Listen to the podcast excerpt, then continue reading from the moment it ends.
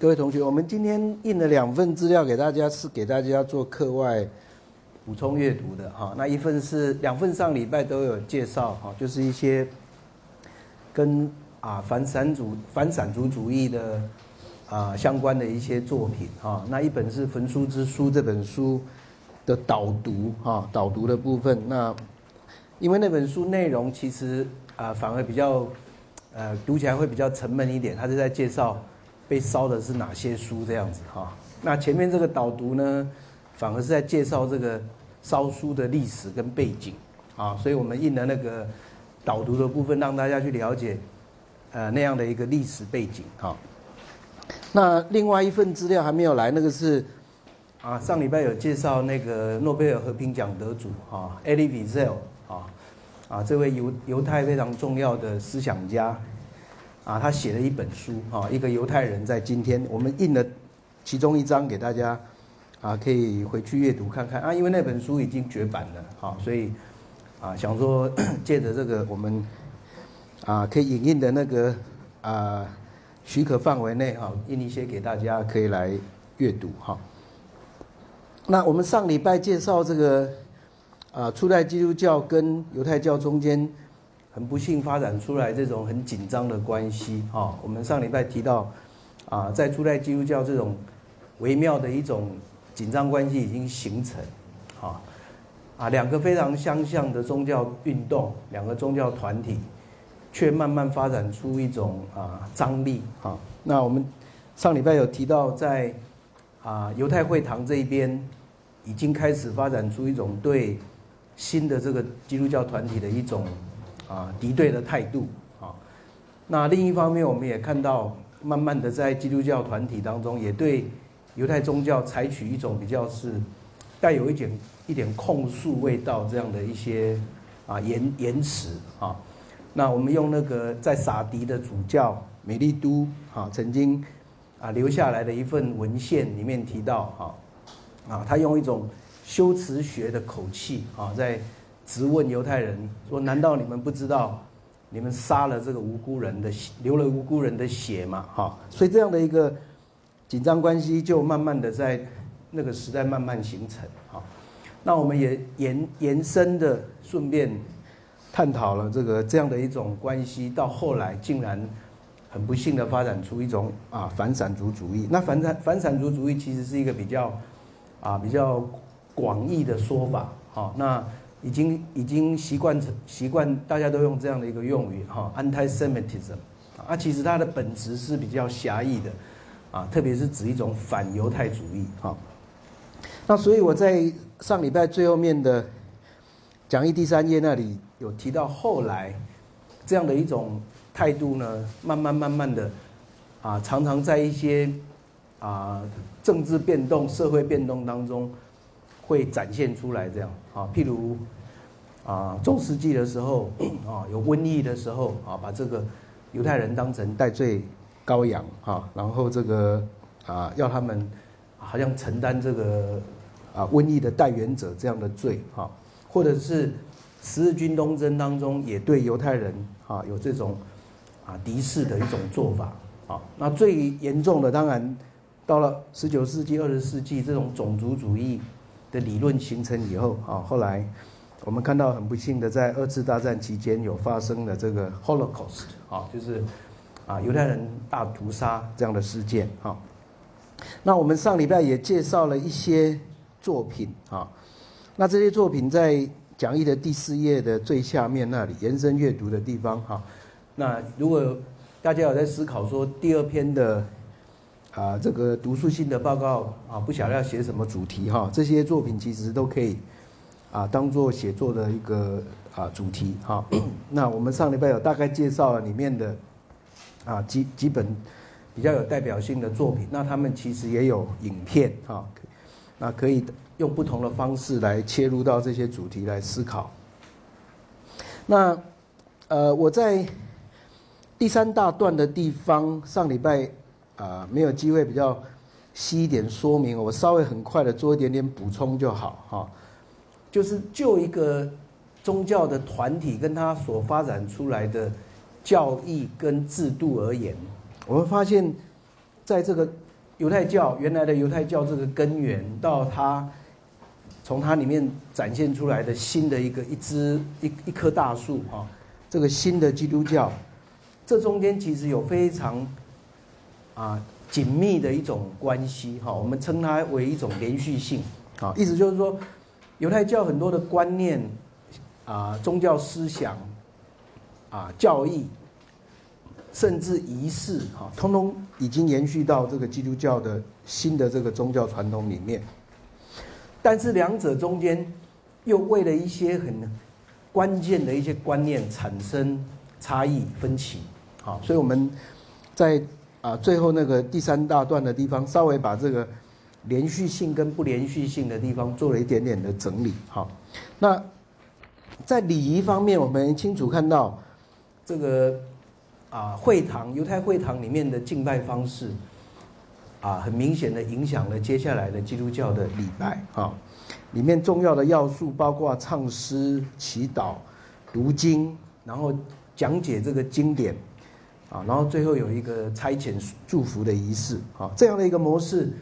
也在初代基督教里面啊，这个延延续下去，只不过基督教又加了一些新的要素在里面啊。那譬如说，基本的礼仪，犹太人他们有入会礼啊。那后来这个入会礼，基督教把它用洗礼把它转转承下来啊。那犹太人有逾越节的晚餐，那这个借着耶稣本身跟他学生一起举行的最后的晚餐，逾越节的晚餐被转化成为基督教的圣餐啊。这中间其实有延续的概念。因为逾越节的晚餐代表的是犹太人，因为这个逾越节这个事件啊得到拯救。当时候这个啊，根据这个出埃及记的记载，天使带着这个刀去击杀所有这个埃及的长子啊。那以色列人住在以色埃及的以色列人，他们用羊羔的血涂在门楣上，就能够。避过这一场的哈，这个长子被杀的这样的一个灾祸哈，所以逾越节代表的是一个用羊羔的血逃避过这个死亡的一个经验好，所以这个是一个很有意思的一个象征哈，就是一个一个救赎的记号，羊羔的血变成救赎的记号。好，那在基督教的圣餐这个概念里面，特别四本福音书的第四本约翰福音，就用同样的概念去诠释。啊，约翰福音把耶稣称为是逾越节的羊羔，啊，那耶稣在十字架上的死，好像让这个相信他的人可以免于这个啊死亡啊拯救，所以逾越节的一个象征是一个拯救的象征，好像也转移到基督教的这个新的这个仪式圣餐里面，好，所以这中间很清楚有一种连续性，好，在教义方面。犹太人是很清楚的，是在当时候地中海世界里面最独特的一个独一神的一个宗教啊，只相信一个唯一的神的这样的宗教。相对于希腊罗马世界所谓的异邦的世界，是多神的一个文化好。那这样的一个独一神的概念，对基督教有非常重要的影响。基督教本身基本上还是一个独一神的概念，只不过说后来。为了要把上帝、基督跟圣灵啊，这个圣灵是一个新的一个，在基督教运动里面非常重要的一种认知，就是哎，一个上帝所赐的一种特别的神圣的力量，而且是具有位格的。好，那三位跟传统犹太教一位，哎，这中间有一个张力在啊。但是为了要解决这个张力，基督教发展出一个教义，叫做三一论啊。这三位一体的概念，就是把犹太人的独一神能够放在基督教新的理解里面。上帝、耶稣基督跟圣灵是同一位上帝，好，所以基本上没有违背原来的独一神的概念，但又发展出基督教独特的神观，好，所以就这一点来看，你又有看到一个连续性跟不连续性啊。那我这边。呃，我们没有时间每一点详细介绍，但几比较重要的点，我们看第四页上面的 C 小点。好，这个约的概念也是一样，从犹太人延续下来的。好，今天基督基督教看犹太人的这个希伯来圣经，称它为旧约圣经。啊，然后把基督教自己本身这个团体所写作出来的新的经典，称为新约圣经。好，那一个是旧的约，一个新的约，并没有新旧并没有对对立的意思。啊，基督教事实上把旧约圣经也看作它的。正典的一部分啊，只不过用一种新的新的宗教团体的概念，好像要来对比旧的哈，所以这个约的概念，你也可以看到是从犹太人原来就有一种约的概念延续下来的。犹太犹太人自认为自己跟上帝有一种立约的关系，那基督教认为耶稣开启了一个新的约的关系。哈，那两者呢都可以共同称为一种。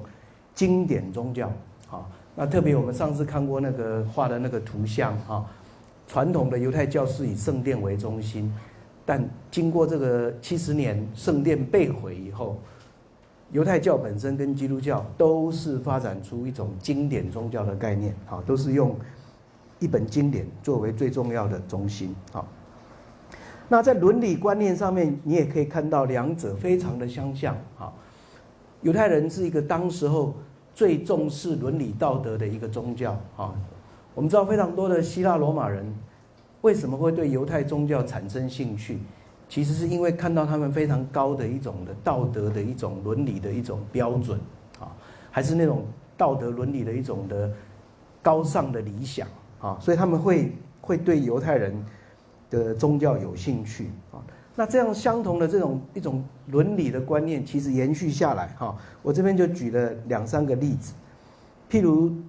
对上帝的了解，上帝是一个怎样的上帝，那他的信徒就要活出这样的特质。好，那犹太人最强调上帝两个特质，一个是公义，一个是慈悲。啊，公义的上帝也是慈悲的上帝。那对犹太人来讲，他们就必须在他们的生活的特质里面反映出这两个特质：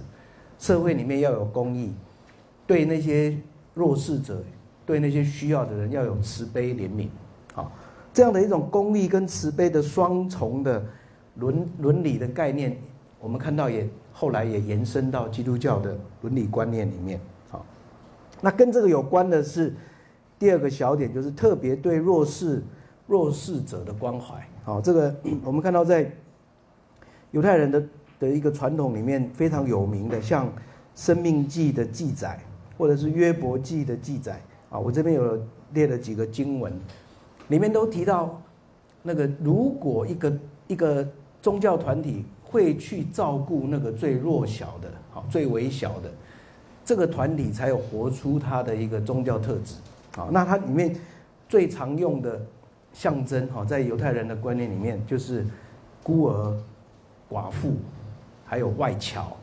啊，这三个这三个概念是在犹太人的所有的这些宗教经典里面最常讲到的。啊，你们当中如果有孤儿、有寡妇、有外来的，哦，用我们今天的话来讲，好像外籍外籍劳工、外籍移民，好，这些外侨，啊，那这些人在你们当中。你们如果没有照顾他们，啊，你没有照顾他们，那表示你这个团体是不符合上帝的要求的，啊，那这样的概念，当然我们看到耶稣的运动里面也明显的把这样的特质特别强调出来，啊，所以大概我们举这几个例子可以看到，哎，犹太教的很多基本的礼仪、教义、伦理都被后来的新的基督教团体。给承接下来了啊，但两者之间呢，也有一些差异性啊。我的第四小点就来谈这个部分。那今天我们要介绍一位重要的人物保罗啊，他其实就是一个非常重要的人，因为他事实上本身是犹太人，他本来也是犹太教的热心的犹太教徒，后来却转转变哈，用我们今天常用的语言改宗啊，他改宗成为基督徒啊。那他在他身上同时有旧的犹太人的观念，他又成为一个新的宗教的信仰者啊，基督徒啊，在这过程当中，我们可以看到，在他身上可以看见一种转换观念上的转换。好，那这当中这三点很明显都可以看得出来。好，第一个，犹太人把摩西的律法看作是一种必须遵守的一种律法的生活啊。可是，在基督徒来讲，律法是不可能，人是不可能遵守律法的。摩这个摩西的律法其实只是要最后只是要显明人。不可能按照这种律法主义来生活，人必须要依赖上帝的恩典啊，才能够生活。这我们等一下介绍保罗哈，他特别带出这样的一个观念哈。第二个，我们之前已经提到过了，对犹太人来讲，对弥赛亚的认识比较偏向是以犹太族群的政治命运啊，犹太族族群所面面临的那种世界的一种困境。来带来解救的一位啊，这样的一个形象的弥赛亚的概念，所以这个概念呢，被赋予了很多政治性的内涵、民族性的内涵啊。犹太人想到弥赛亚，就想到是一个犹太民族的拯救者，啊，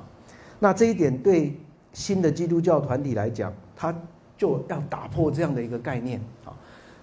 基督所显示的哈，耶稣所显示的一个弥赛亚的概念。是非非传统政治性的，虽然它有政治的意涵，但它不是传统的犹太人的政治性，啊，而且它是跨越族群的，啊，跨越族群的。那这一点也延伸到第三个小点，就是犹太人对外邦人的态度，啊，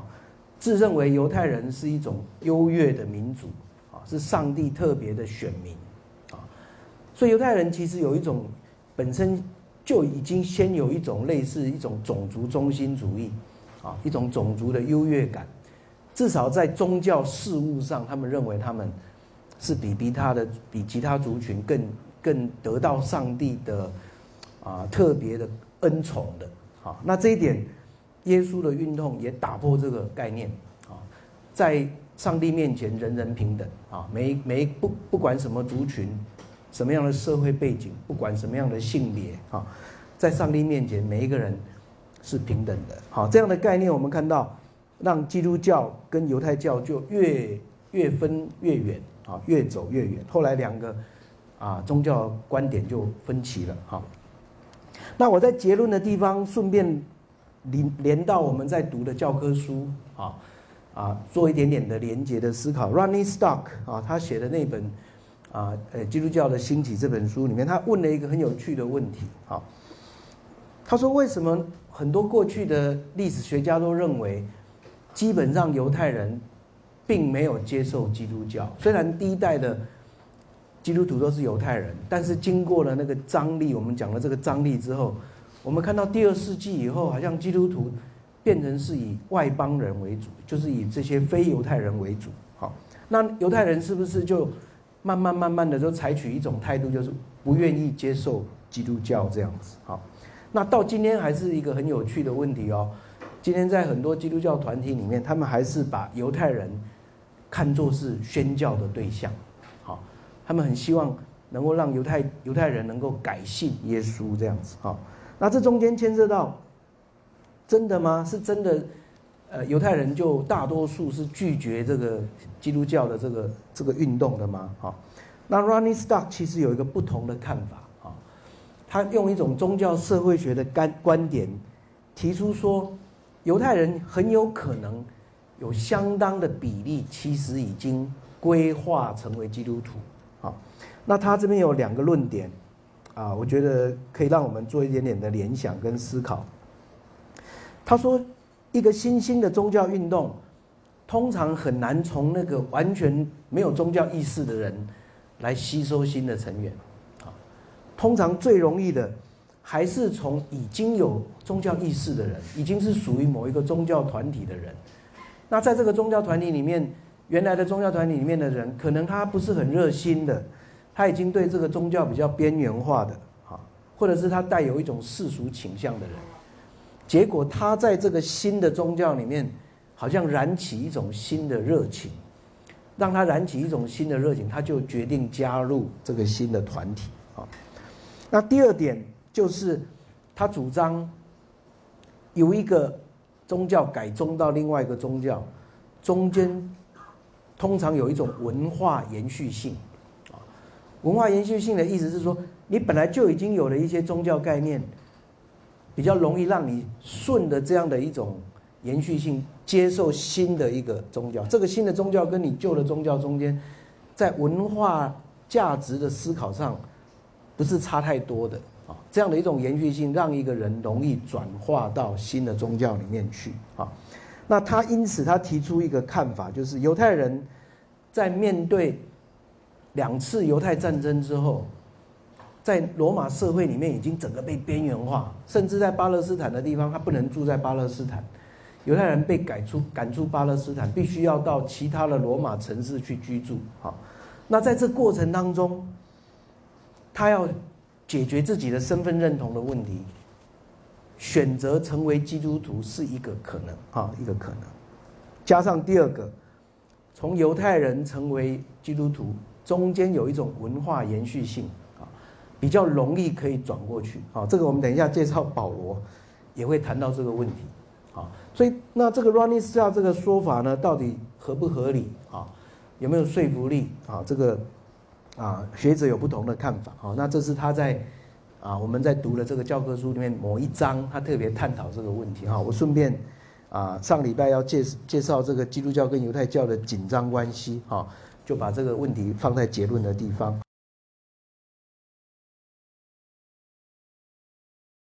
好，那我们今天就要来进入一个新的主题。啊，那请大家看讲义第五。啊，就是我们要介绍一位一个新的。过去如果对基督教不熟悉的人，说明只有听过他的名字啊，那不一定特别认识这位啊非常重要的人物保罗。好，那我们我们今天在标题上面称他是基督教神学跟体制的创建者。啊，那这个就一个一个非常微妙的问题跑出来啊，就耶稣很清楚，耶稣是基督教这个原生的那个运动的。核心人物啊，我们刚我们几个礼拜前介绍了耶稣运动啊，耶稣运动从耶稣运动里面才延伸出最早的基督教团体啊，那后来保罗却扮演一个好像关更更具有关键性的角色，那这个角色呢，我这边用两个观念来定义他，一个是他建立了基督教的神学系统啊，第二个是他。帮助基督教建立的一个组织跟体制，好，那特别是他自己本身直接投入在投入在实务工作里面，他建立了相当多的基督教会，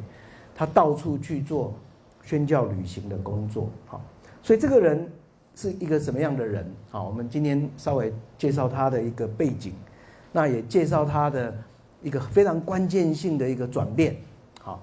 那这个转变其实有人称称为是他的一个非常特殊的宗教神秘经验，啊啊，那那在在很多的宗教人物里面，啊拥拥有一种特殊的宗教经验也是很重要的啊。这种特殊的宗教经验通常会让这个人宗教思想可以深化，让他的宗教热情可以特别有一种强烈的一种的啊创造力。好，我们可以说一种能量或者创造力。那保罗好像也是这样的一位人物，啊，所以他的那个特殊的改变经验，好像也变成是基督教里面的一种原型，啊，prototype，啊，就是谈到一个改变的概念，哎，很多人就想到是保罗他那种经验，好，所以我们今天重点大概介绍这三个部分，好，好，那我们。从这个传统的一些图像啊，哈，艺艺术艺术的图像，特别东方教会的图像里面，啊，看到这个啊，他的这样的图像，哈，那他有两个名字，啊，一般在基督教过去传统里面，啊，喜欢把这两个名字对立起来，说他以前叫扫罗，啊，信了耶稣以后就改名叫做保罗这样子，好，那这个这个说法。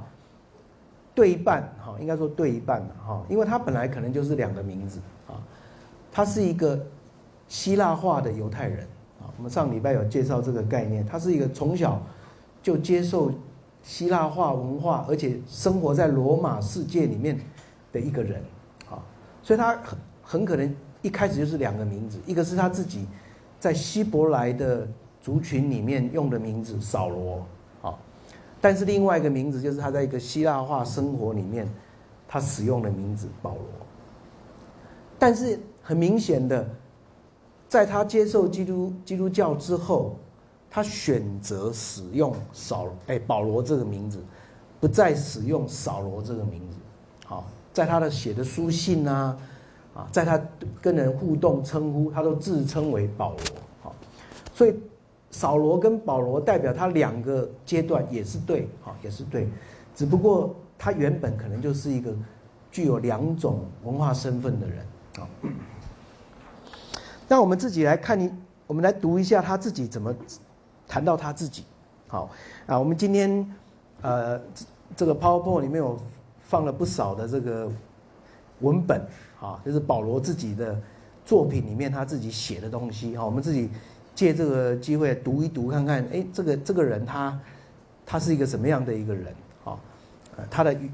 他的修辞修辞学啊，他的这种文学的造诣、思想的造诣，其实是一个很出色的人啊。那看到他的。文字里面读阅读他的文字本身也可以来认识他哈。那这是他写给在啊这个啊希腊半岛上面的一个城市菲利比啊啊那边的一个教会的一封信啊。那信里面他自己为自己在辩护，在辩护当中，他顺便谈到他自己是怎样的人啊。那那时候当时候他的辩护的对象就是有人在说。啊，他比保罗更有一种的犹太的一种的传统啊。那保罗自己就在那边有点点在把自己的那个历史啊故事都搬出来啊。他说：“我出生第八天就受割礼，啊，我生来就是以色列人，属于便雅悯之族啊。便雅悯之族是以色列十二支派里面的一个啊。那便雅悯之族里面。”出过一个非常有名的人，就是以色列的第一个国王，跟跟他同样名字就是扫罗。好，所以以色列的历史里面，在大卫之前担任国王的第一个国王就是扫罗王。啊，那所以扫罗的名字一定是我们说 name after 这一位国王啊，就是以以他名字取的。好，所以他说我是血统纯粹的希伯来人啊。就遵守犹太教规这一点来说，我属于法利赛派。啊，那我们记得法利赛派，我们之前在分析犹太人的光谱的时候提到，法利赛派就是属于那个最严格遵守犹太传统的，从小就让孩子学希伯来文，受啊这个经典的训练。啊，然后等一下我们后面会再谈到他法利赛人的这个部分啊。他说我是属于法利赛派的，啊，是一个。很认真的遵守犹太教规的，就热心来说，我曾经迫害过教会。那这个是后来在讲的事情了啊，也是保罗自己承认，我当初大发热心，专门在迫害基督徒啊，专门在迫害基督徒。所以他说，如果犹太人认为守摩西律法就是义，这牵涉到我们刚刚提到的基督教跟犹太教对摩西律法看法的不同。有的人认为，一个人如果能够真的遵守摩西的律法来生活，就可以被称为是义人，啊，在上帝眼中他就是义人。他说，如果真的要遵守法律，我是认真在遵守的人，啊，我可以说没什么可以指责的地方哈。大概跟大家比起来，他觉得他算是非常出色的犹太人。另外一个一段自述，哈，这是不一样的一封一一一一本书啊。在基初代基督教最重要的一本历史书啊，叫做《使徒行传》。那《使徒行传》这本书里面有记载非常多保罗的故事啊，在那里面保罗自己讲他悔改的故事就讲了三遍。好，我们等一下会引用他的自己的语言好。那在这边他有一段自述，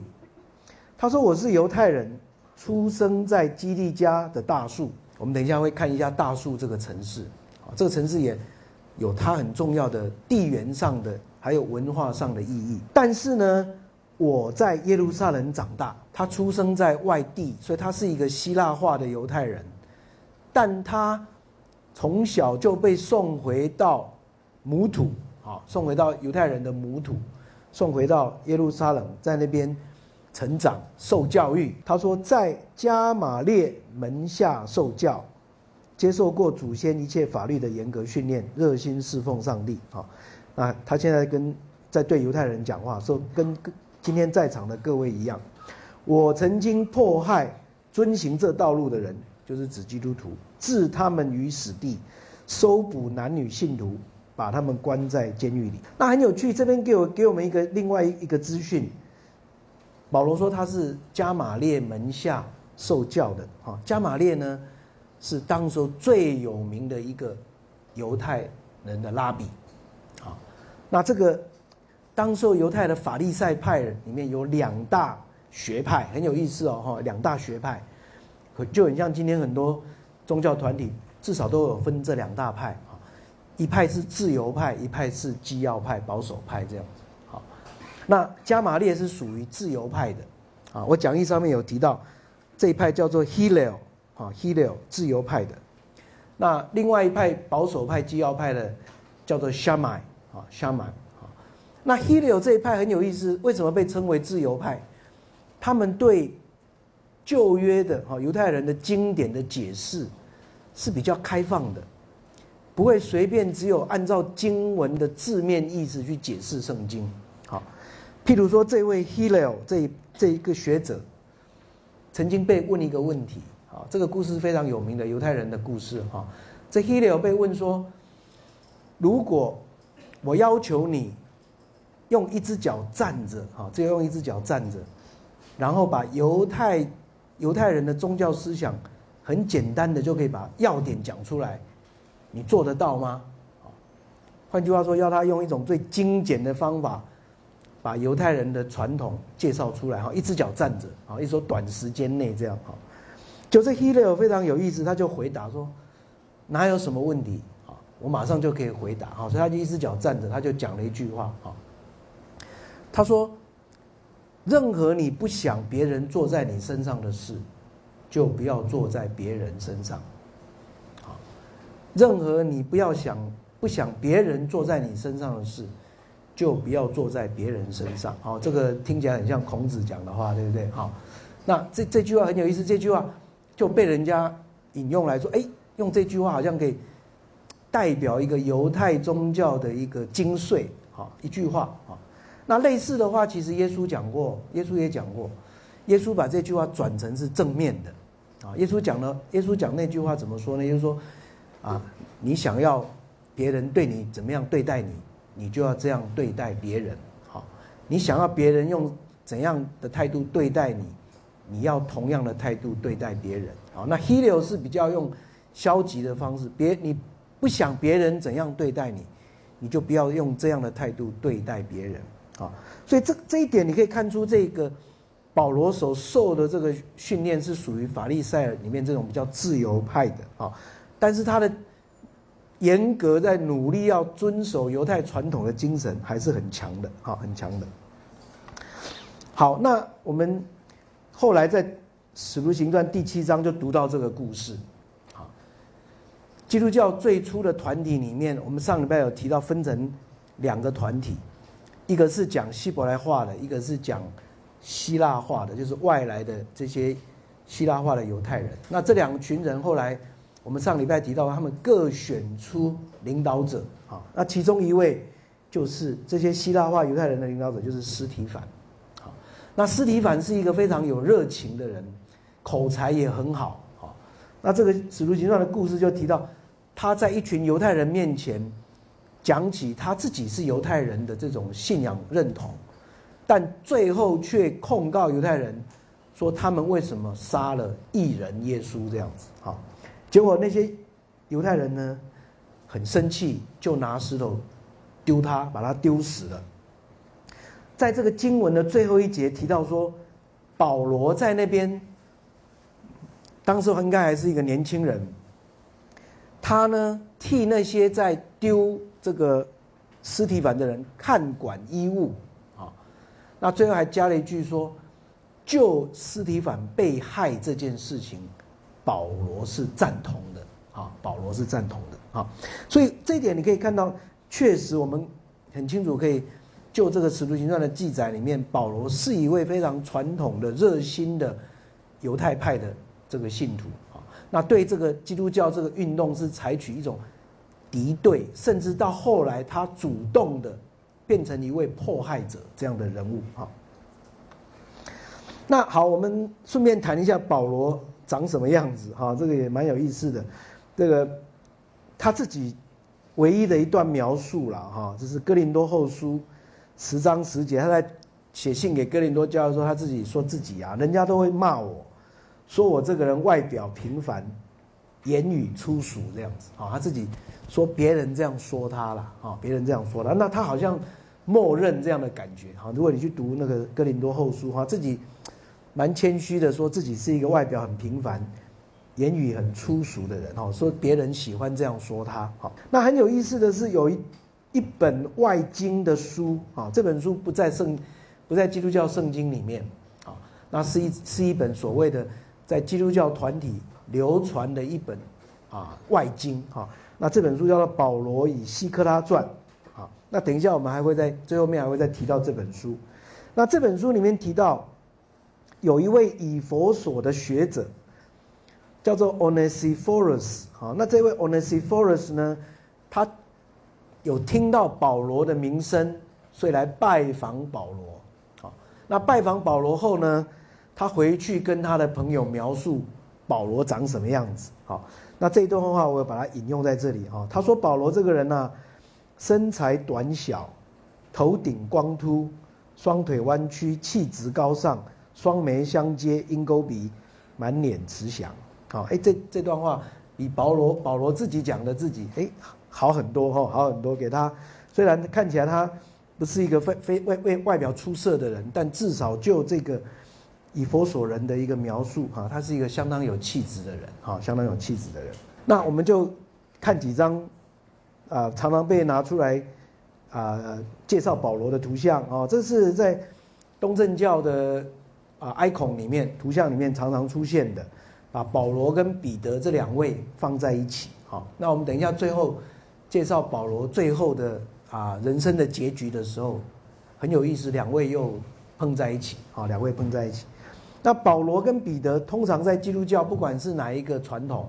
东正教也好，天主教也好，基督新教也好，大概都把这两位看作是基督教最重要的两个柱石。好。两个柱石，啊，彼得好像是一位行动家，好，彼得好像是一位行动家，那保罗也算是行动家，但保罗更出名的，可能是他一位，他是一位思想家，好，他是一位啊，把基督教的这种信念整理出来的人，啊，那两个人常常被放在一起，那东正教的图像，我们我们现在看到右边的这张，就很明显的。只称说保罗跟彼得两位，好像就是那把教会撑起来的啊，把教会这个基础撑起来的啊。那其中保罗当然很明显的，到后来我们看到他的那种在啊思想跟观念上的重要性，就远远超过彼得啊，因为保罗留下了非常多的作品，好，非常多的作品。好，那这是西班牙画家 El Greco 画的保罗。好，这张也是非常有名的啊图像。林布兰，荷兰画家林布兰也很喜欢画保罗啊。那他画很多幅保罗的画，啊，把他描写成一个啊非常有这种宗教气质的啊这样的一个人物。另外一幅他画他保罗在啊沉思的像，还有一张是保罗在书桌前面啊在默想的图像，这都是林布兰的画。那最有趣的是。林布兰把自己画成像保罗一样啊，他很多自画像啊，这幅画，哎，把把自己画的很像保罗的形象哈，所以啊，他自己承认说这张画就是把自己画成像保罗的样子哈。那其实这个主角是林布兰自己。好，那我们也看一下大树，大树这个城市啊，那我们看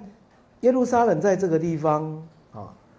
那最早的基督教往北发展，最重要一个中心就在安提阿。那我们上次有提到安提亚这个地方是第一次犹太人跟非非犹太人混居在一起成为一个新的信仰团体的地方啊，在这个安提亚这个地方。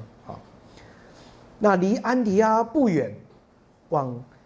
西北一点点这个地方就是大树。那大树在地理上非常重要的一个地方，就是我在讲义的第三小点有提到，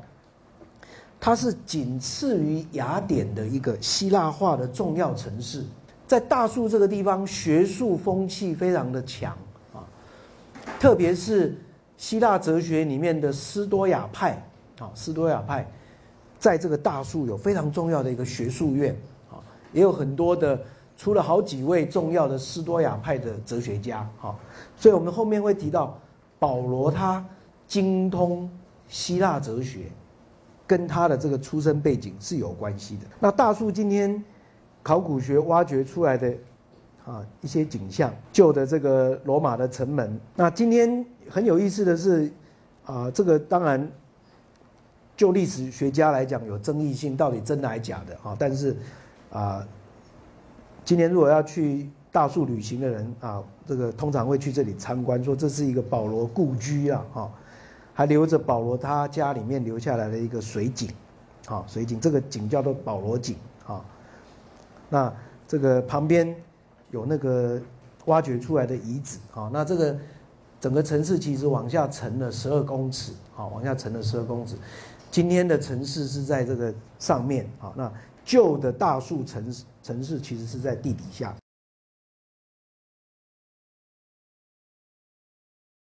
好，那我们从这里就要切入来看哈，保罗这个人，他最重要的一个。经历到了一个最重要的一个事件，啊，啊，称为大马士革事件，啊，这个事件让保罗这个人，从刚刚介绍的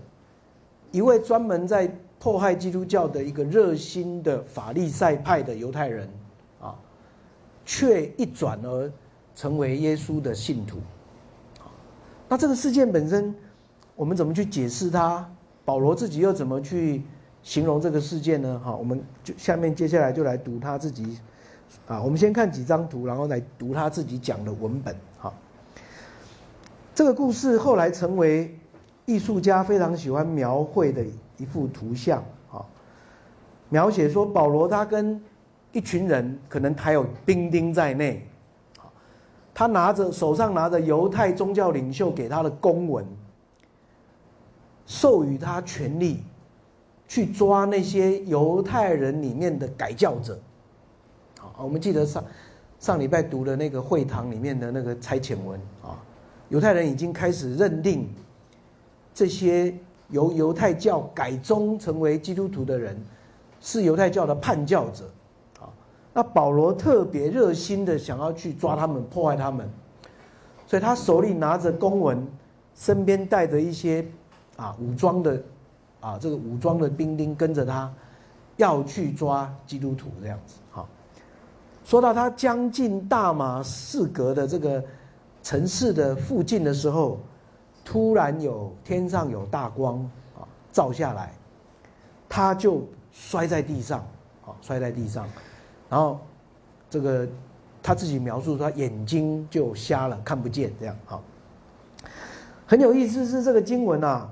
其实是没有提到他有没有骑马这样子，好，没有提到有没有骑马，但几乎所有的艺术史大部分都描述他从马上面摔下来这样子，好，马上面摔下来，好，所以这张很清楚看到这帕米吉亚尼诺画的，啊，这个保罗的悔改，啊，就描写他从马上面摔下来。好，我们看一下他自己怎么讲，《使徒行传》这里说保罗用凶恶的口气恐吓主的门徒，啊，就是基督徒。他去见犹太大祭司，要求发给至大马士革各犹太会堂的文件，准许他收捕跟从主道路的人，无论男女，只要抓到都押回到耶路撒冷去。在往大马士革的途中，快到城里的时候，突然有一道光从天上下来，四面照射着他，他趴在地上，听见有声音对他说：“扫罗，扫罗。”你为什么迫害我？保罗就问主啊，你是谁？那个声音回答：我就是你所迫害的耶稣。根据这个经验，保罗在那个光当中，跟耶稣相遇，啊，他在破坏耶稣的门徒，耶稣自己在光当中向他显现，然后跟他说：“起来，进城去，有人会把你所该做的事告诉你。”接下来这段描写很有意思哈，跟保罗同行的人都站住，说不出话来。一群人跟着扫罗，他们都很奇特，觉得很奇特的经验，听见声音却看不见人，他们只有听到声音，却没有看到是谁。好，只有保罗真的有那个特殊的宗教经验的人，只有保罗自己。保罗从地上爬起来，睁开眼睛，什么都看不见。同行的人就拉着他的手，带他进大马士革城。他三天看不见什么，没有吃，也没有喝。这是保罗的第一第三次的描述哦，在使徒行传里面，总共有三三次，他针对不同的对象讲他自己的故事啊。那第三次罪名最有趣。第三次，他把那个前两次。好像没有讲的细节又讲出来了。好，我们再看一下他第三次怎么说。他说：“月当中午的时候，我在途中看见一道光，比太阳的光还要强烈，从天空照射在我和我同行的人周围，我们都扑倒地上。我听见一个声音，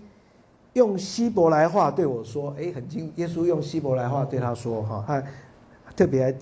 就指称什么语言？扫罗，扫罗，你为什么迫害我？你像牛用脚踢主人的翅膀，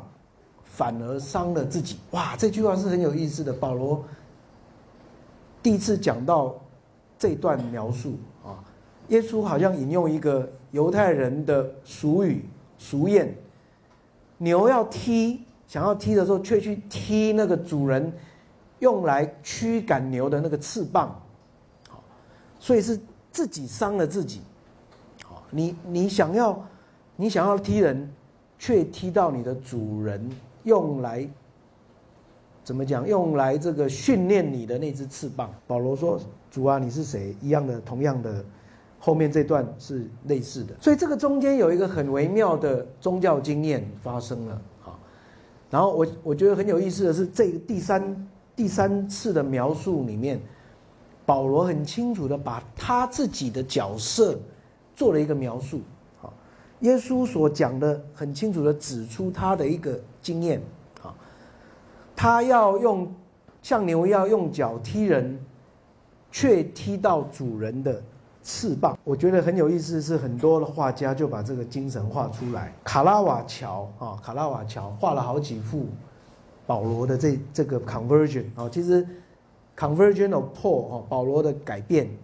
或者翻作改宗啊，啊，是一个艺术史上非常多人画的图。我把这几幅很快的放过，我们来休息。卡拉瓦乔描述保罗的那个困境，你看他整个焦点是放在保罗这个人的的困境，保罗表现出一种无助的状态，好，无助的状态，眼睛看不见。两手张开，另外一张卡拉瓦乔的画啊，另外一个角度啊，那也是从马上摔下来啊。那这张描述的则是他眼睛看不见，其实他是一个盲目的人，好，他其实是一个盲目的人。接下来鲁本斯画的，好，把这个保罗从马上面摔下来，啊，啊这个。用很生动的方式描写啊啊，上面把耶稣也画出来了。这是另外一个祈祷书里面画的啊，保罗趴在马上面，天上有光照下来，Angelical 画的啊，这也是一个类似这个啊彩绘的经文里面的画的啊，保罗好像用手去阻阻挡那个光啊。我们看到刚刚所有的艺术家的一个。切入点大多数都是放在，啊，一个被好像被震荡啊，受到一个非常大的震荡的啊。我们记得这个保罗原来的一个这种态度是得意洋洋的啊，这个啊，我们说趾高气扬的，他是一个啊，手里拿着令箭，他觉得他是在为上帝大发热心，要去破坏这些新兴的啊这些宗教徒啊。这样的一个，好像把自己拿得非常摆在非常高的位置的一个，就整个被震荡啊，从从马上摔下来也好，或是整个摔在地上也好，啊，那那个大光照着他，其实对他的这个自我是一个非常强烈的一个挑战，这样子哈。我们我们记得这这些画家都是用这个角度在描绘啊保罗他的一个经验，好。那我特别觉得非常有意思的是，啊。这个北海的哈，北海，我们今天呃可以称说大概是在比利时哈这个区域的啊一啊一位画家哈，那因为他他们有这个两两代的画家，所以有有老布鲁泽尔也有小布鲁泽尔哈，那这是老布鲁泽尔他画的哈，布鲁泽尔画非常多的宗教的主题的画啊，我们将来还会介绍他，譬如他介绍他画了一幅。一系列非常有趣的，就是所谓的什么样的不同的罪的这样的一种的宗教主题的画，好，那这幅画他画的是保罗的啊这个啊摔从马上摔下来的景象。那这张画是很有意思的是，你初初看下去，你可能找不到保罗在哪里这样子啊，他那个那个画的那个景象好像是要你一直去寻找说那个焦点要去找到啊找到那。他们画了非常多的人，有军人哈，有这些武装的军人，有这些好像是跟着保罗一起去的一些宗教的领导者这样的一个图像哈。那他们好像经过一个非常险峻的一个啊山岭的区域这样子。那所以这张画有非常多的解读啊，很多人认为他是呃，譬如有人主张他以古易今，他这张图是一一五六零年代画的啊。啊，他刻好像刻意在描写西班牙人跨过那个那个山岭要去占领这个啊帝帝国比利时跟荷兰啊，有人用譬如说做这样的诠释，这样啊。那其实我们如果把它的细节再放大，就很有意思了。你看他画画的非常非常的细啊，非常非常的细。譬如这边在旁边一角，你就看到有兵丁。对着，这个好像是犹太的另外的领导者在说：“哎，你前面发生事情了。”非常细的一种的描写。好，那我们往中间拉拉大的时候，就看到原来保罗在这里。好，原来保罗在这里，他在远远的一角的地方，他从马上面摔下来。啊，穿着蓝色的衣服。啊啊，在摔在马下面的这样的一个场景。如果详细去看的时候，其实你又发现。布鲁泽尔好像故意要描绘说，在旁边的人其实，啊，大部分人并没有什么样的一种感感特别的那种感觉，好像是一个一幅静止的图像啊。那有一个人却有特殊的经验这样子啊。那其实这个要牵涉到我，我稍微插出去讲一个一个小小小插曲，就是说这个。这样解解读一幅图画，其实是一个非常有有意思的一个现艺术史上的一个功课啊！啊，那我上上礼拜朋友邀请我去看一部新的影片，然后刚刚才上映的哈，那我去去看这个试映片是在北美馆啊，在北美馆演出的哈，就是美术馆时光啊。那这这这个影片很有意思，内容是。蛮沉闷的啊，蛮沉闷的。但是它的主题很有意思，在描写一个人去美术馆在看图的时候，怎么样去去感受图啊，艺艺术艺术的那个图对我们的一种的一种的影响跟冲击啊，你怎么样去打发在美术馆的时光哈？它这个 它的主题在描写一个人跟画的一种接触跟互动。那很有意思是这个画里面就解解读了这张图啊。刚刚好在解读这张图啊，然后里面有一个这个好像是导览的一位啊专业的人，他就在那边一直说好，那我后来为了要找到这张图，把它特别放大给大家看哈，他就说这张图的主角其实不是保罗啊，他主张是旁边站着的一个小孩，那这张图放大，因为你们可以看得到一个。小孩子穿着衣服直站得直直的哈，他其实在那边往这边看，在看保罗的方向这样子哈，好像大家都没有注意到保罗，只有他看到保罗。那个导览就主张说，哎，这个这张画的主角其实是那个小孩子，哈，是那小孩子跟保罗两个，啊，结果那那个电影那个电影里面很有意思是，去看画的人就跟这个导览吵起来了，这样哈，吵起来，两个两个人对这个画的解读不一样，这样子哈。那啊，我我这是小插曲了哈。那重点是每一个画每一个画家在描写保罗，都在谈他的这个一个很深刻的一个宗教经验啊。如果我们在最后几章再看一下 Vico 的画啊啊，用一种石刻画在描写保罗啊被这个大光啊震惊。这样的场景，米开朗基罗的画，啊，米开朗基罗他画的啊，那他啊特别把这个啊这个光哈光，上帝哈那耶稣好像把那个光这个打下来哈这样的一个场景，那特别很有趣的是，他一样描绘保罗那种无助的一种场景。这个经验是一个宗教经验啊，我们怎么去解释它呢？啊，那我。又在引用一段保罗自己讲的，啊，保罗他其实有很多次在谈这个啊，那这是他另外一一段的描述。对他来讲，这段故事这段经验非常重要，因为他给予了他一个新的身份，而且保罗坚持这样的一个经验是没有别人有的，是他自己独特的。好，我们看他这段。啊，这段是从也是是从另外一本书信《菲菲利比书信》里面引用来的。他写信给菲利比的基督徒，他说：“弟兄姐妹们，我要你们知道，我所传的福音不是人想出来的，我从来没有从任何人接受这福音，也没有向任何人求教过，而是耶稣基督亲自向我启示的。”啊，这个是一个非常强烈的一种宗教的用语啊！哈，他自己有一个独特的。从基督直接得到启示的经验，然后接下去他又在回溯他自己。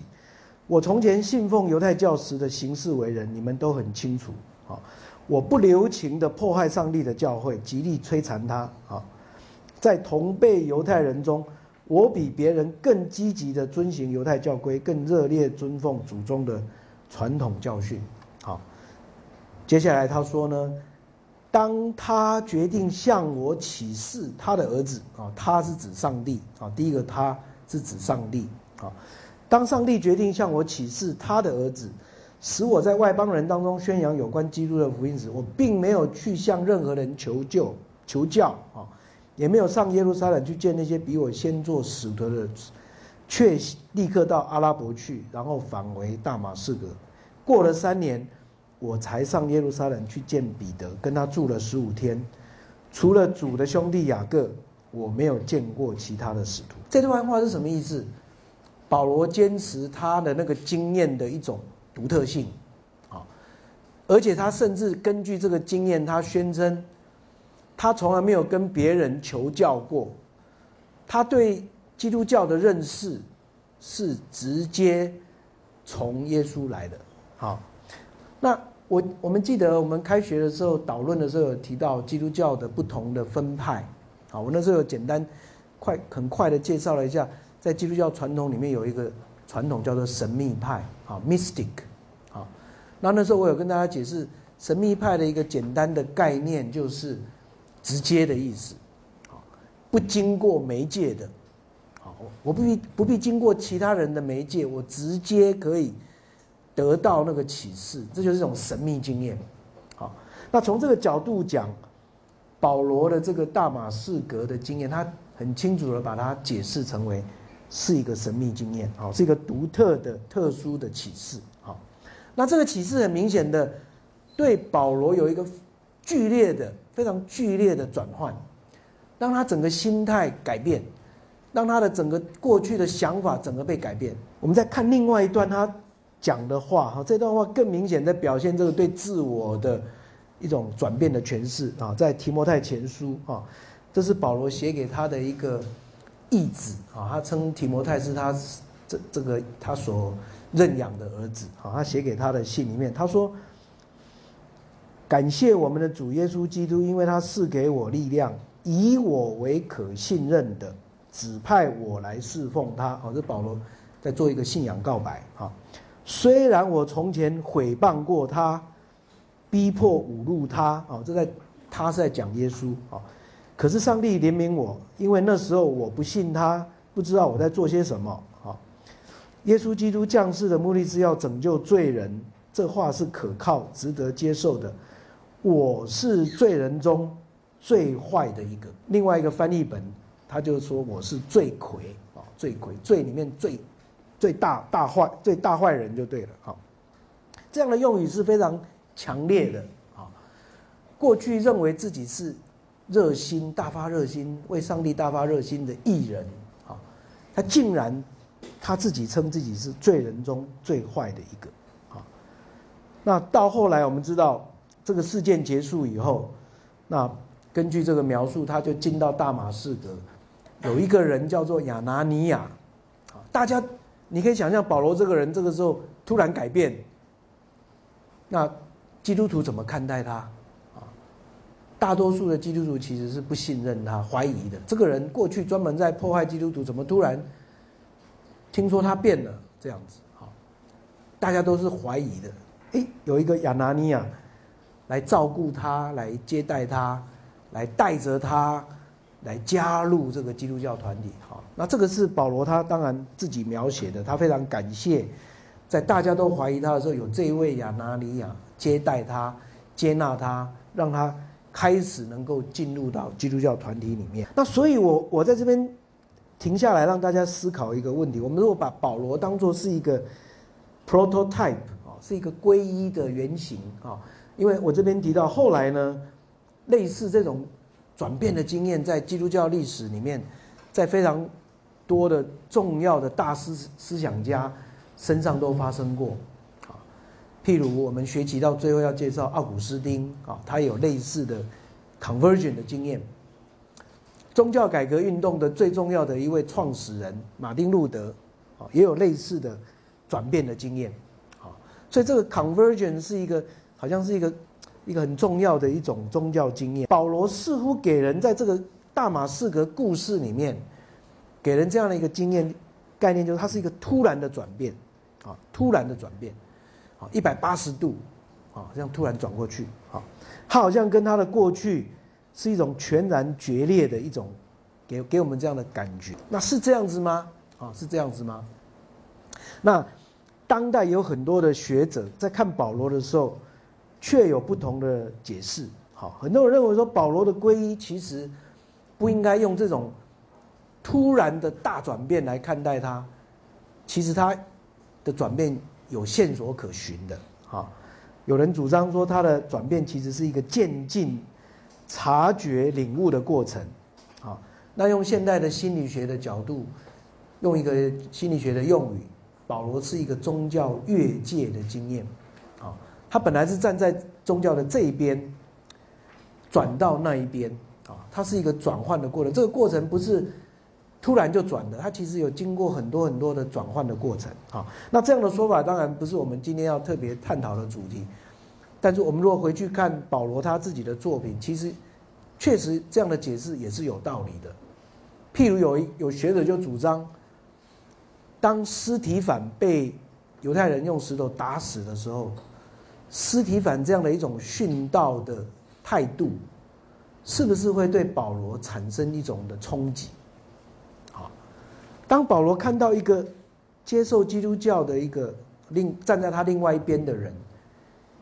却勇敢的接受这样的一种被啊被迫害的命运啊一种殉道者的一种的态度，哎，保对这个对保罗有没有一种的冲击呢？啊，他会那种冲击其实是一种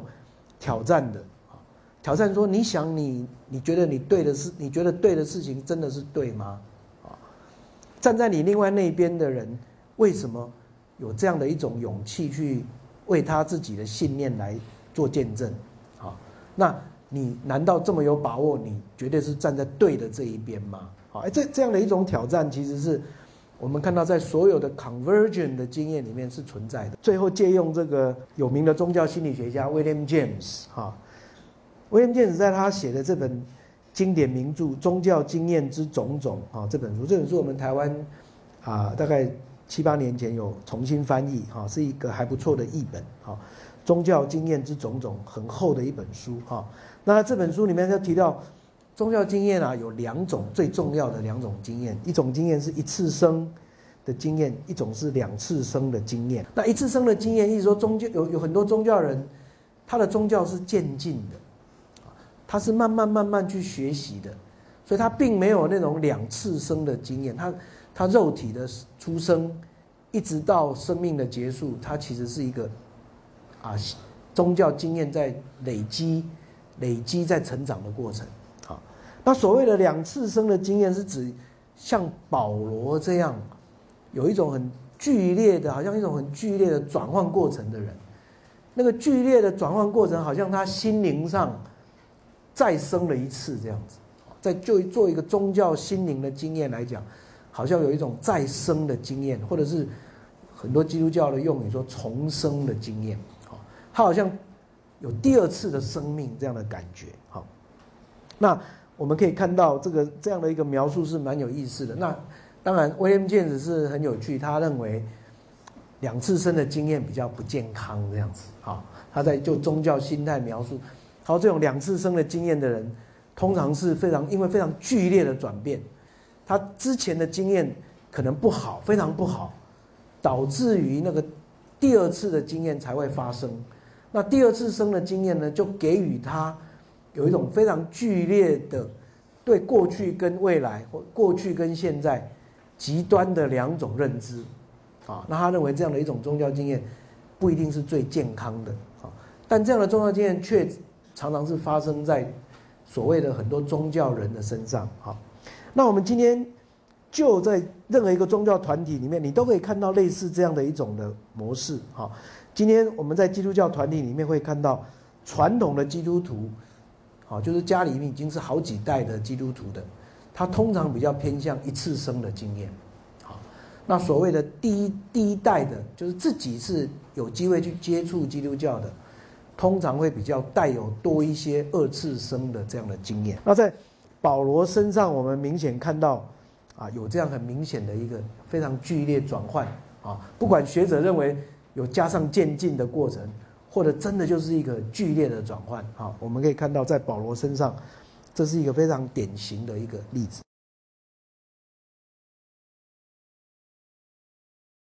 好，那我们往下走。那所以，哎，在这个事件之后，保罗变成一个不一样的人了。他变成是一个基督教的传道者。啊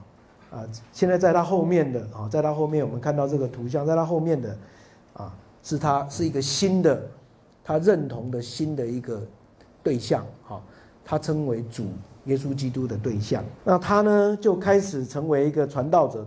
在各地在各地巡回做传道的工作。那这是非常有名的一个故事，在使徒行传实际上提到，他在雅典的地方做了一次非常有趣的演讲。他在那个希腊人最重要的一个学术院。叫做雅略巴谷的地方，哈，雅略巴谷，你可以把它称为是一个哲学的论坛。它其实是在啊雅典的那个一个山丘上面，有一个类似是一个议会场，每天有许多的哲学家、思想家在那边对话演讲。好，那保罗被邀请在那边做做了一个演讲。那这是今天雅略巴谷啊的这个留下来的遗址。哈，它其实当初是在这个山丘上面。有一个异常在那个地方，他这段演讲也是很有意思。我们下礼拜就开始要介绍基督教怎么样去运用希腊罗马的思想跟文化来介绍他的基督教的的观念。那保罗已经做了这样的一个例子，非常有意思哈。我们看到他在这个面对的一群希腊的思想家、哲学家，他怎么跟他们谈基督教啊？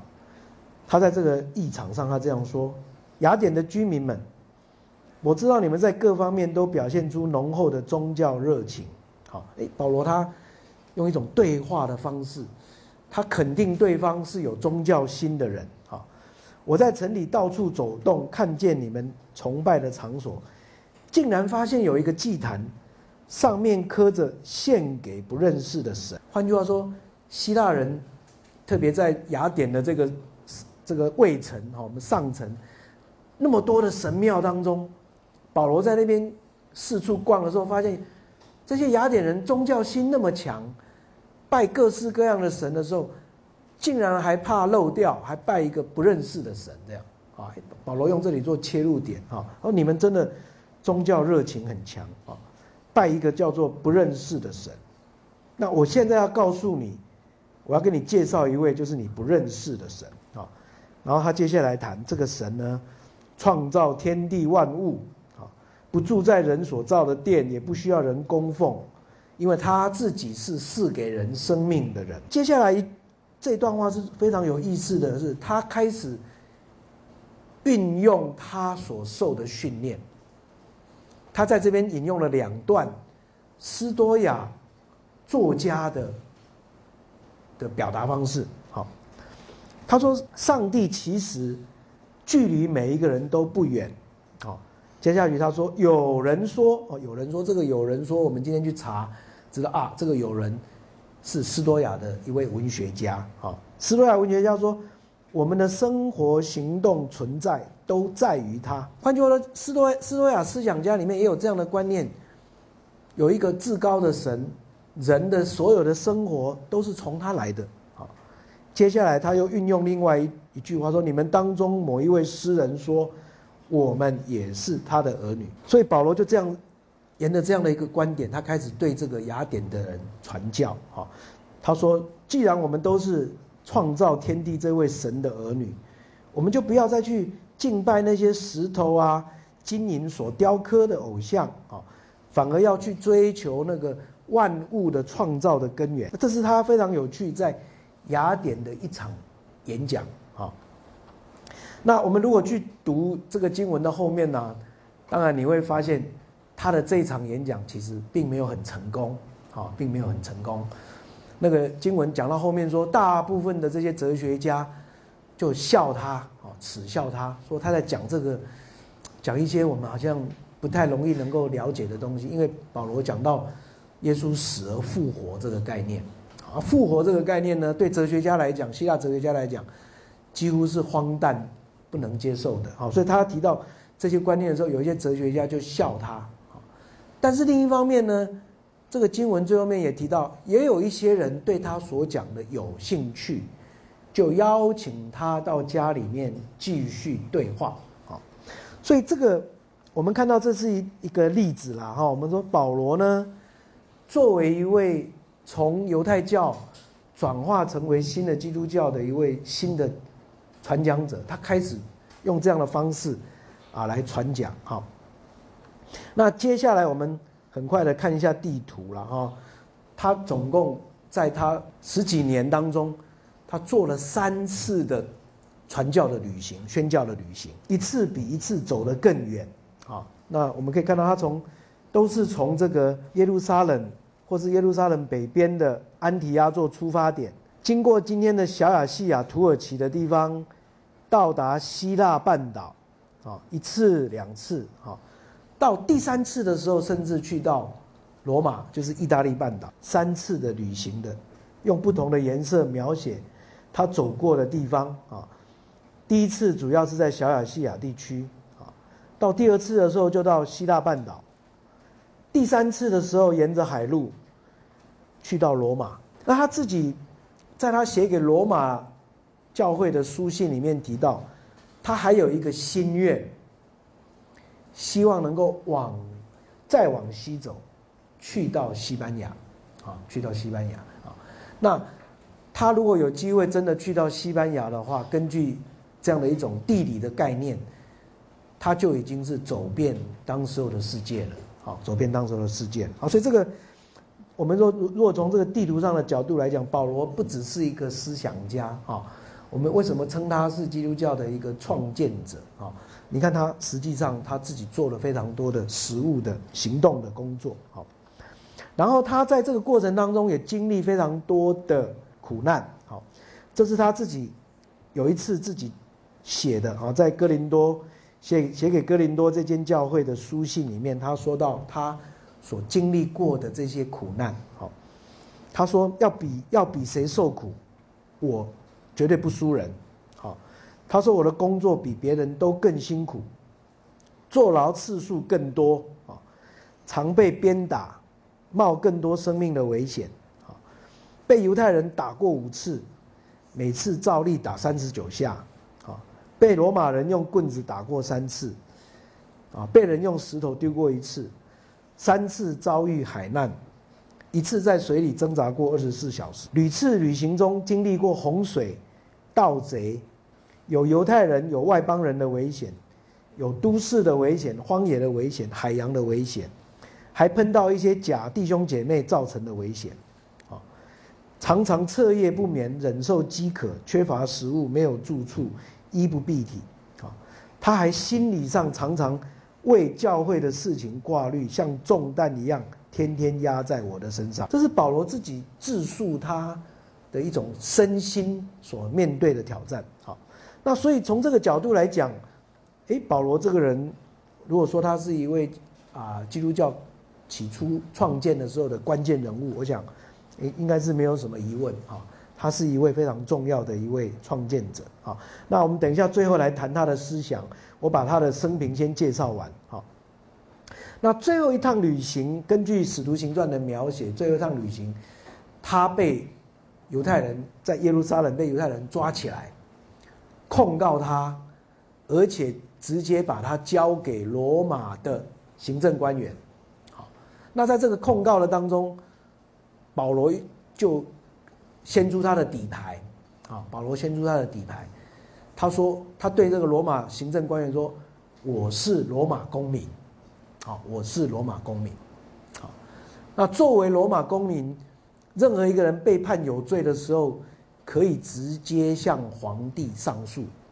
好，所以罗保罗就上直接诉诸上诉皇帝的权利，啊，所以。”这个旅程就是这样开始的。他从耶路撒冷被罗马的官员一路带着啊，沿着这个路线走走走走走，经过海路。那根据那段描写，中间还发生非常多的啊苦难，好，非常多的这个很艰辛的旅程，最后到达罗马城。好，那这是《使徒行传》这本书最后在最后一章二十八章的结论的地方的描写。保罗去到罗马的地方，反而得到自由，在罗马城市那里可以自由的传道，有两年的时间。好，那接下去就没有描写了，不知道结果是什么。好，不知道结果是什么。好，那我们呃先跳过这段，看一下结论。哈，我我这边提到，另外在圣经以外。提到保罗最重要两份文献，好，那这两份文献都有一些蛮有趣的插曲在这里面。好，第一份文献是我刚刚已经提到了外经保罗跟希克拉行传，啊，那希克拉这个人是谁？是一位贵族女性，Thecla 啊，Thecla。那很有意思的是，根据描写，这位贵族啊是一个罗马贵族，他本来已经订了婚。要嫁给一位未婚夫，好，结果呢，他听到保罗讲道，受到非常大的感动，决定他自己也要成为一位像保罗这样的传道者。但是保罗不准他，啊，保罗说你是一个女性，啊，不适合做这样的工作，啊，劝他要啊跟家人在一起完成他的婚姻。这个故事很有意思的是，这位女性呢，就决定。要跟随保罗的这样的一个行动，她不要结婚啊，他就啊把头发剪短，装扮成类似男性的样子啊，把他的婚约婚约解除，然后就以一种男性很像男性的身份，再开始做这个传道的工作。行传到最结束的时候呢，提到保罗最后碰到他，听到他在讲道的时候，保罗就。允许他做这个传道的工作。那这段经文，很多今天很多这个研究初代基督教的妇女的历史学家很喜欢这这个故事，好，因为这个故事很明显的透露了一个信息，就是说，如果这个外经的历史是有根据的话，那初在初代基督教，事实上有女性是像保罗一样在从事这种巡回传道的工作，好。好，那最后一份文献也很有意思，是我们今天基督教历史里面的一个传统了。好，就讲到保罗的结局。第一位教会历史家尤西比乌，在他写的这本教会史里面提到了这段话。他说：“当尼禄皇帝在位的时候，保罗在罗马被砍头，啊，彼得呢则被钉十字架，啊，那他说呢，这座城市啊，就是指罗马，至今仍保存着刻有彼得跟保罗名字的墓穴，证实了这个说法。”那今天教会历史、基督教历史的传统里面，大概都是遵循这种说法，特别天主教会啊，天主教会遵循这个说法，主张保罗跟彼得很可能是在尼禄皇帝迫害基督徒的那一场迫害当中，两个人都死在罗马啊。那这个当然没有办法证实，但已经成为基督教的一个主流的传统。那这个故事就提到尼禄啊，尼禄他。的暴君焚城录，尼禄的故事，我们知道他这个一个浪漫浪漫主义的人，喜欢作诗啊。那据说他为了要激发他的灵感，啊，竟然这个自己放火烧他的一个楼房啊。后来又把这个纵火的罪怪罪给这个戴罪羔羊基督徒啊，所以造成啊基督徒啊被迫害的故事。那这故事就提到保罗跟彼得两个人。都是在罗马殉道的。好，那左边这张图甚至刻意描绘保罗跟彼得最后好像两个人还有相遇这样。彼得的故事更特别，就是根据这个同样这个传统，他是被倒钉十字架，所以这样的艺术的表现也很多艺术家有把它画出来。米开朗基罗也画了这幅彼得倒钉的图。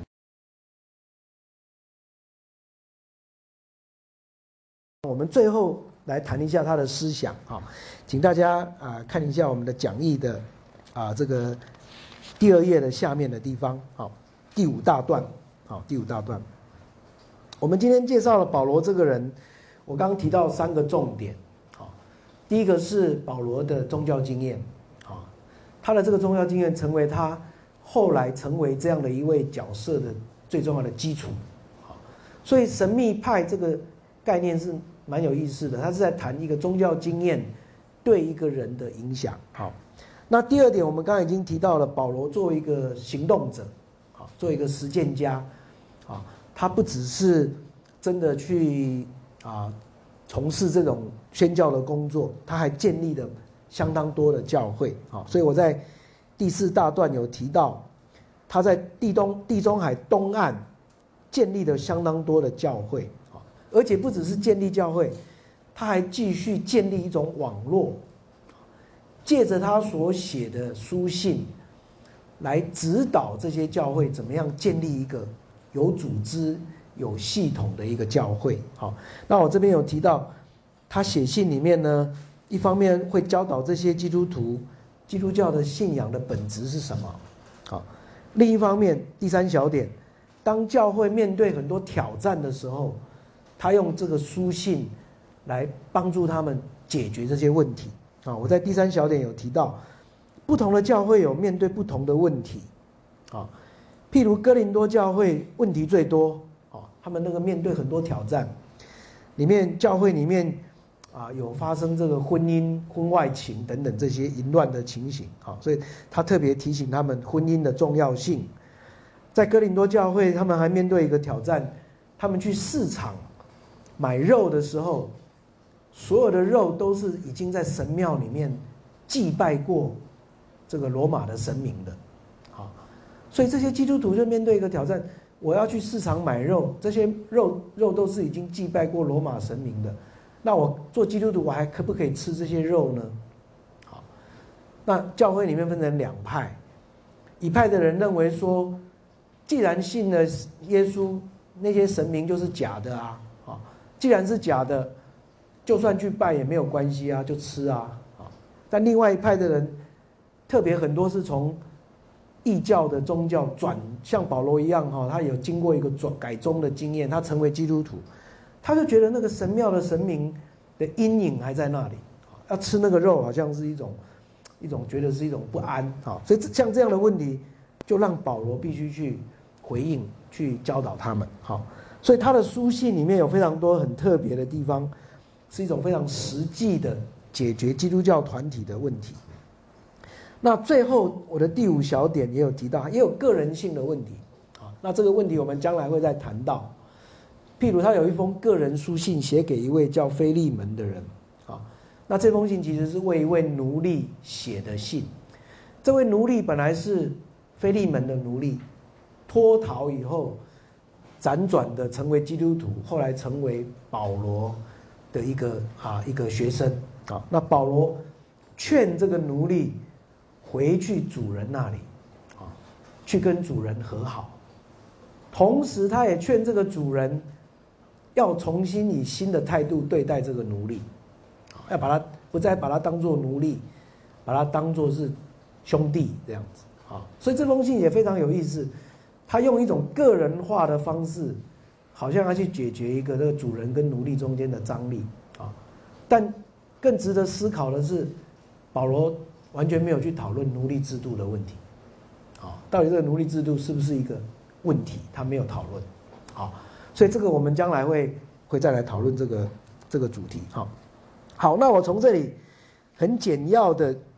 简单带我们看一下这个保罗的思想。好，保罗思想我这边整理了几点给大家做参考啊。保罗后来成为基督教最重要的一位思想家啊。我在第一页的那个介绍他的生平的地方有提到一点，为什么保罗这个人呢？作作为一个作家会影响力那么大啊，这就牵涉到他的背景啊。我在这个第一大段的第三小点 B 的尾巴有提到，保罗他的背景很特别。一方面他是精通希伯来宗教思想的人，我们我们看到他从小就被送到耶路撒冷，在最好的犹太拉比底下受教育。如果要谈犹太宗教的观念，保罗也是一流的啊。但另一方面，他住在大树，他家族就是在大树的一个，一定是一个相当有有至少是中产阶级的一个家族啊。他有机会能够接触希腊的哲学思想，特别在大树非常盛行的斯多亚派的思想。好，所以有很多学者说。保罗精通两西的文化啊，希伯来文化也很熟，希腊文化也很熟啊。那这一点让他就能够帮助基督教从一个传统犹太的希伯来的传统进入到希腊的世界里面啊。就像他刚刚提到，他在雅典对雅典的希腊哲学家也可以对话好，这就是他非常特别的地方好。那这样的一个转，我们说跨界的经验。转介的经验，他从犹太教进入到犹太教，让他带出一种对这些两个宗教中间的差异性最好的一种的努力跟诠释。好，那我们就来看一下他的重要的几个观点。第一个最重要的是，基督教在罗马书里面提出来一个很重要的观念：一个人在上帝面前被称为义，不再是靠守律法。而是要借着信心，啊，这是他非常有名的因信称义的概念，好，因为这个称义这个字，保罗用的是一个已经在罗马文化里面大家很熟悉的概念，就是在法庭里面被宣判是无罪的这个字，好，称义这个字，justified，啊，希腊文说 d e c a o s u n e 就是你在法庭里面被控告，结果法官宣判你无罪，啊，这个字就是义称义的意思，啊，那保罗用这个字来描写人跟上帝的关系，他对比旧的犹太人的观念跟新的基督教的概念，旧的犹太人观念认为说一个人在上帝面前会被宣判是异人，主要是因为他遵守摩西的律法都没有。犯罪没有无可指责，好，但这一点保罗很明显的比犹太人更清楚，去认识到人的本质是不可能完全遵守律法来做一个完全的人，好，人人就是一个有限的不完全的人，好，那他反而借着他自己耶稣跟他在大马士革相遇的经验，我们看到他重新认识自己其实是一个。表面上很骄傲，很觉得自己是一个完美的人，啊，一个大发热心的人，本质上其实还是一个骄傲的、自我中心的人，啊，所以在这一点，他转转变了他一个想法，他发现说，承认自己有罪，比认为自己是没有罪，可以完成律法要求，更合乎宗教的本质。宗教的本质不在于你可以成为一个道德主义者。律法主义者啊，或者说你宣称自己是一个完全可以遵守上帝规定的人，啊，宗教的本质反而是承认自己就是一个人，会不完全，啊，那他认为说用信心来接受上帝的恩典，才是真正在上帝面前被上帝接纳的一个最重要的原因啊，这个是他非常重要的一个神学观念啊。那这个观念也影响了整个基督教整个的发展，在这样的一个观念当中，保罗就把耶稣放在这个事件的核心。为什么一个人可以用信心来接受上帝的恩典？因为人做不到的，保罗认为耶稣已经替人做到了。好，耶稣在十字架上的死，让每一个人在上帝面前不再被看作是罪人。上帝看着耶稣，然后宣布说：“好，我接受你也是艺人。”好，这是保罗很有名的这个理论。好，所以基督徒不必再靠自己宣布说：“哎，我都做到了。”反而是基督徒可以靠着耶稣被上帝承认说你是一个被接纳的人，这叫做因信称义的概念。好，那这一点呢，很明显的，我们看到也让基督教就走了一条跟传统犹太教不一样的路线。好走的是一个承认人的罪，用信心接受上帝恩典，依靠耶稣来得到称义这样的路线。好，第二点，因为这样，保罗也提出一个新的很重要的诠释啊，就是自由的概念。好，他认为自由其实是承认自己不再被罪、死亡。法律的这种要求所威胁，人可以经验到一种新的自由，承认自己是一个不完全的人，反而让人得到自由。好，那所以他提出在加拉太书这本书里面提出一个自由的一个基督教的一个诠释。啊，过去你想要遵守律法，想要靠自己要完成，反而会变成奴隶。好，反而是一旦承认自己。是一个不完全的人，反而得到自由。好，那个自由不是从你来的，是从宗教的的源头给你的。好，那这种自由呢？但是保罗知道这个自由不能被滥用。好，所以在加拉太书里面，他提出自由的一种双重的概念：自由是免于被罪、被死亡的权势威胁的自由，但这自由也给予人。一种新的方向去活出生活的意义，好，所以他用两个介系词在描写自由。保罗说，自由是从束缚得到自由。啊，过去人可能受到某一些不同的势力的束缚，所以是不自由的。被罪束缚，被自我束缚，被被死亡的威胁束缚，被想要靠律法这样的想法束缚啊！所以你可以不再受那个束缚，你得到自由，free from 啊，得以自由啊！但这个自由不能滥用，你要用这个自由来做对的事啊！所以他提出一个概念，free for。啊，free for 你这个自由要用来用在对的事情上，啊，所以他就说，一个人从罪到得自由，是由一个完全以自我为中心的生活方式，转变为以上帝跟他人为中心。一个得到自由的人，怎么去证明他是自由的？因为他愿意关心其他的人，好，愿意为别人付出，这表示他有真自由。好，哎，这个是一个非常有意思的一个对自由的诠释。好，好，那往下，好，往下，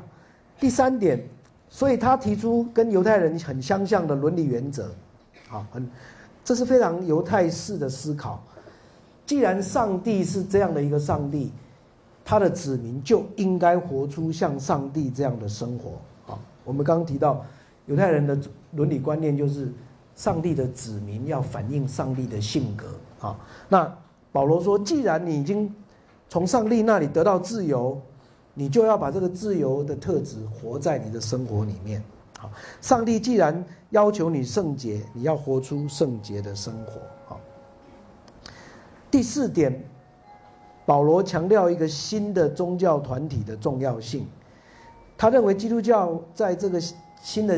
宗教团体里面，已经形成一种新的秩序。这个新的秩序是打破传统社会里面的规范跟界限的。在旧的社会里面，这个有主人跟奴隶、男女的差别，有不同族群的差别。那保罗主张基督教建立一种新秩序，是打破旧的规范的。啊，那这个我们将来会再谈到这个部分。好，好，那今天时间的关系，我最后两点没有时间介绍，我先把最后一点第六点很快带一下，因为这个跟上礼拜。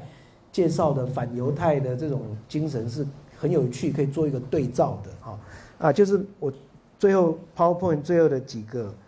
啊几个文本啊，保罗在罗马书九到十一章里面最后探讨这个问题啊，到底我我自己是一个犹太人，我怎么看待犹太人跟耶稣的关系啊？他特别他写信给罗马的教会，罗马的教会是以外邦人为主的一个教会，虽然也有一些犹太人在里面啊，所以他说。我自己心里很沉痛，为了我的同胞骨肉之亲，即使被自己被上帝咒诅，我也愿意。啊，所以他在谈的是犹太人。犹太人本来是上帝的选民，上帝给他们有儿女的名分，上帝跟他们立约等等等等等等。基督也跟他们是同一族的。但是他说，我不是说上帝的应许落空，因为以色列人也不一定都是上帝的选民。以色列人。不能因为只有以色列人身份就说他是以色列人的选民，以色列人也要证明他是有遵守上帝的旨意的。亚伯拉罕的子孙也不都是他的真儿女。那所以他怎么解释？他怎么看待犹太人呢？他说犹太人扮演了一个重要的角色，因为他们没有办法走出对的路，让外邦人反而有机会可以。找到一个新的跟上帝的关系，这样讲有点点反讽的口气，但保罗用这个角度去谈犹太人过去，上帝给他们机会成为上帝的选民，但是他们想法上有了一点点偏差，反而是外邦人重新因为耶稣基督开了一条新的路，认识了上帝。好，那重点是最后面这里他在谈的，但是那我的这些同胞怎么办？他们虽然好像不明白上帝真的意义是什么意思，啊，他用这样的话在描写犹太人哦，犹太人想自找门路，啊，反而没有找到真的路，那么最后他说，上帝真的弃绝他的子民吗？啊，上帝有弃绝犹太人吗？啊，保罗说，当然没有，我自己也是一个以色列人，是亚伯拉罕的后代，犹太人跌倒就毁灭了吗？保罗又很斩钉截铁地说：“当然不，啊，因为他们过犯，拯救临到外邦人，那么犹太人呢，反而能够发奋起来。犹太人的过犯带给世界丰富的福泽，他们灵性的贫乏使外邦人富足。那么，如果犹太人全体都包括在上帝的拯救里面，不是更好吗？所以他的结论，他说。”犹太人好像是橄榄树的枝子被折下来，野生的橄榄枝子被接上去，也就是指外邦人。外邦人好像是野生的橄榄枝，但是呢，这些只是枝子而已啊。真正重要的是树根。犹太人如果不固执的话，他们还是会被恢复到原来的位置，上帝会再把他们接上去，啊，好像外邦人。接到那个野橄榄树的枝子接上去一样，犹太人更容易被接回去。啊所以他最后结论说：“我得到一个真理，部分的以色列人顽固，